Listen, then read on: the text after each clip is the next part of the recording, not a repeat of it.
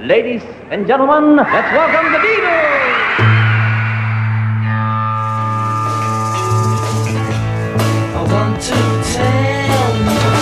About the Beatles, der Podcast zu den Fab Four mit Malte Asmus. It's great, it's sold, it's the bloody Beatles, shut up.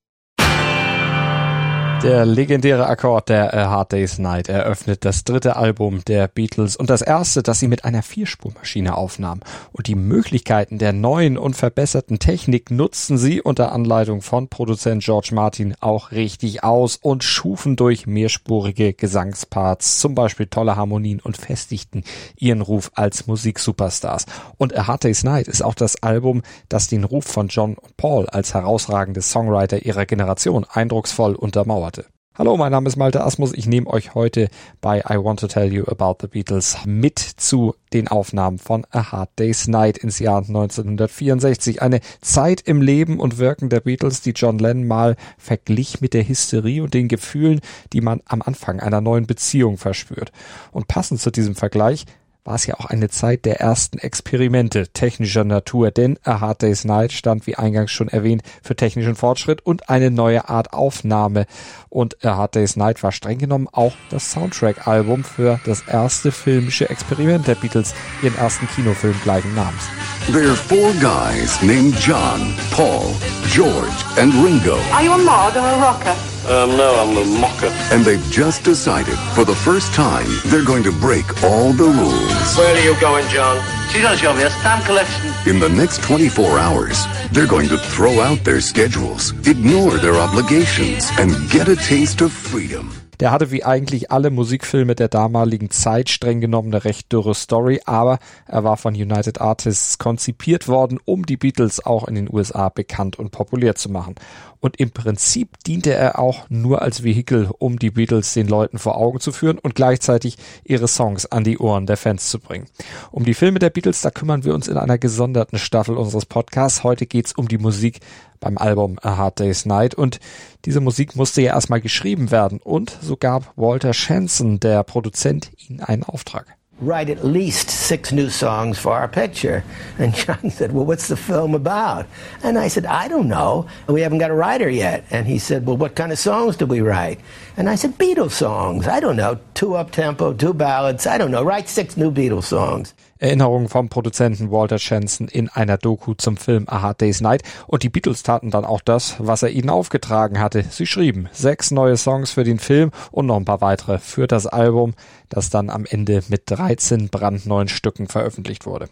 George Martin, der erinnerte sich in einem Interview der Reeling in the Years Productions an die Aufnahmen. So I worked with the Beatles on the ideas they had, and we recorded in the in the studio, especially for the film. So that uh, there are a number of new new songs in the film, which um, we recorded specially. Which obviously, if there hadn't been a film, they would have been a part of an album anyway. Und dieses Album A Hard Day's Night ist im Gesamtwerk der Beatles ein ganz besonderes, denn es ist ihr erstes wirkliches Original-Album. Keine Cover sind da drauf, nur Lennon-McCartney-Songs. Well, of course, Hard Day's Night was the first album which um, featured only the songs by the Beatles.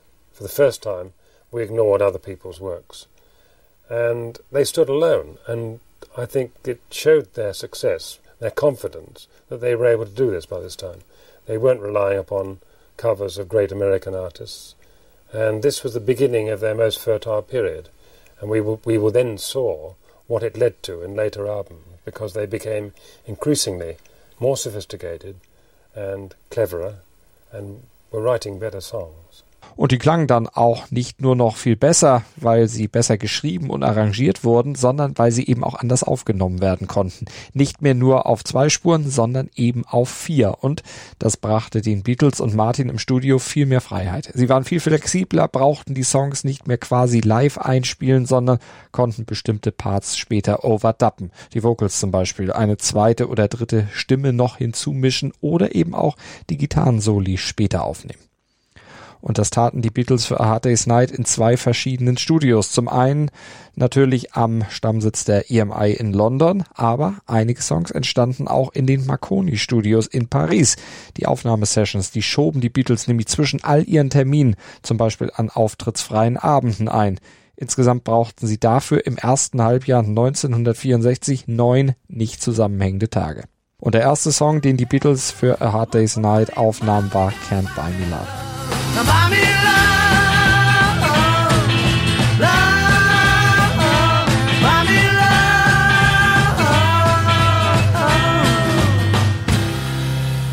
Can't Buy Me Love hatte Paul in einem Pariser Fünf-Sterne-Hotel geschrieben und in Paris dann auch mit den Jungs aufgenommen. Am 29. Januar 1964 war das und diese Aufnahme schafften die Beatles in weniger als einer Stunde und in nur vier Takes. Und fertig war dann die dritte Millionensingle der Beatles in Folge im Vereinigten Königreich. Der Titelsong des Albums und des Films stammt allerdings in erster Linie aus der Feder von John Lennon, wobei er Hilfe hatte.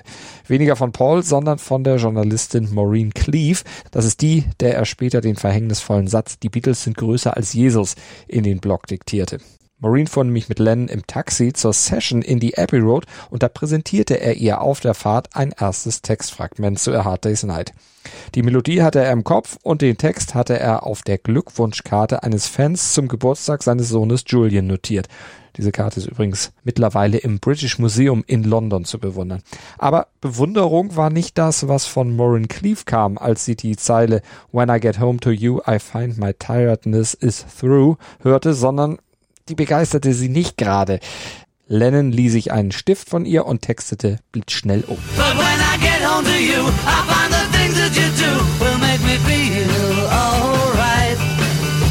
Im Studio angekommen, summte er den anderen drei Beatles und George Martin dann den Song vor und drei Stunden und neun Takes später war er dann auch schon im Kasten. Zusammen mit dem legendären Akkord zu Beginn, den ihr ja schon am Anfang dieser Folge gehört habt ein F-Akkord mit einem zusätzlichen G, den George auf seiner zwölfseitigen Rickenbacker gespielt hatte. Ein Sound, nach dem sie bewusst gesucht hatten, um einen kraftvollen Effekt mit dem Song zu setzen. Schließlich sollte er ja sowohl den Film als auch das Album eröffnen.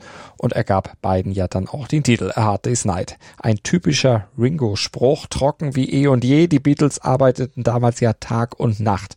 Und Ringo, der hatte dabei eines Tages zum Zeitpunkt des Feierabends das Zeitgefühl etwas verloren. Er dachte, es wäre schon viel später und so stöhnte er, It's been a hard day.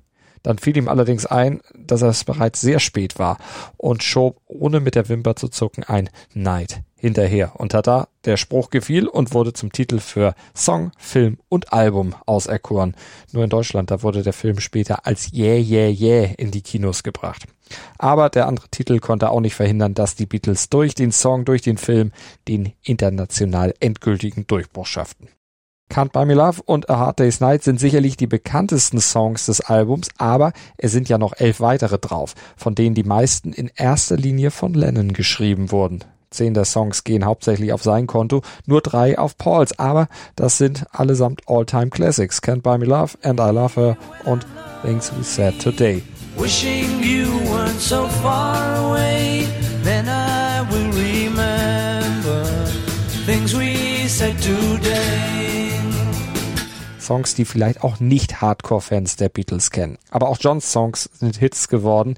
Die drei wichtigsten, A Hard Day's Night natürlich, I Should Have Known Better und If I Fell.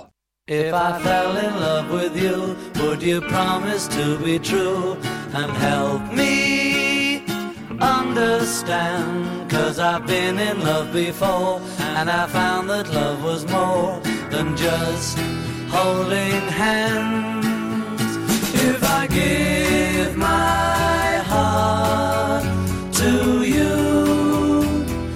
George durfte auf diesem Album keinen seiner eigenen Songs platzieren, aber immerhin einen singen. I'm happy just to dance with you. There is really nothing else I'd rather do. Cause I'm happy just to dance with you. Übrigens auch ein Song aus Johns Feder, ein wie Paul McCartney später feststellte, ziemlich formelhafter Song. Nichts Besonderes, aber im Film hat George damit einen ziemlich starken Auftritt. Er strahlt dabei eine unglaubliche Präsenz aus. Vielleicht mit ein Grund, dass sich bei den Dreharbeiten Patty Boyd, die als Statistin mitwirkte, in George verliebte. Die beiden heirateten dann ja 1966 und mehr zu dieser eher unglücklichen Liebe hört ihr in der ersten Staffel dieses Podcasts in der Folge zu den Beatles und ihren Frauen. Aber anders als die Ehe von Patty und George war das Album A Hard Day's Night ein großer Hit. 250.000 Vorbestellungen hatte es in UK gegeben und Ende 1964 war das Album dort satte 600.000 Mal verkauft worden und hielt sich 21 Wochen an der Chartspitze, blieb ganze 38 Wochen überhaupt am Stück in den Hitlisten und in den USA, da hatte es über eine Million Vorbestellungen gegeben und binnen dreier Monate war dann nochmal eine zweite Million verkauft worden. 14 Wochen stand Star an der Spitze der Charts und am 5. August, da schrieben die Beatles Geschichte, denn da standen sie gleichzeitig an Nummer 1 der Single- und Albumcharts sowohl in UK als auch in USA. Und das trotz eines eher weniger gelungenen Covers, fand zumindest George Martin, obwohl er es in typischem britischen Understatement im Interview der Reading in the Years Production etwas moderater ausdrückte. It was okay. It was uh kind of series of celluloid snapshots, really. And I didn't think it was very good. I thought it was the, the least effective cover we'd had so far. And I still think that in retrospect. I mean, it's okay, and it, but it was the kind of cover that could have been done by almost any group. And it wasn't as distinctive as other ones became. Das Design und die Fotos des Covers stammten erneut von Robert Freeman, aber verglichen mit späteren Albumcovern war es in der Tat deutlich weniger anziehend als zum Beispiel das des Nachfolgealbums Beatles for Sale. Aber um das geht's dann in der nächsten Ausgabe hier bei I Want to Tell You About the Beatles, überall, wo es Podcasts gibt. Dir hat dieser Musikpodcast gefallen? Dann abonniere, bewerte und empfehle ihn weiter. Mein Musikpodcast.de, Deutschlands erstes Musikpodcast-Portal. Von ABBA bis Zappa. Hast du selber einen Musikpodcast und willst ihn bei uns kostenlos hosten? Klicke einfach meinmusikpodcast.de slash meine-podcasts. Mein Musikpodcast.de, Deutschlands erstes Musikpodcast-Portal.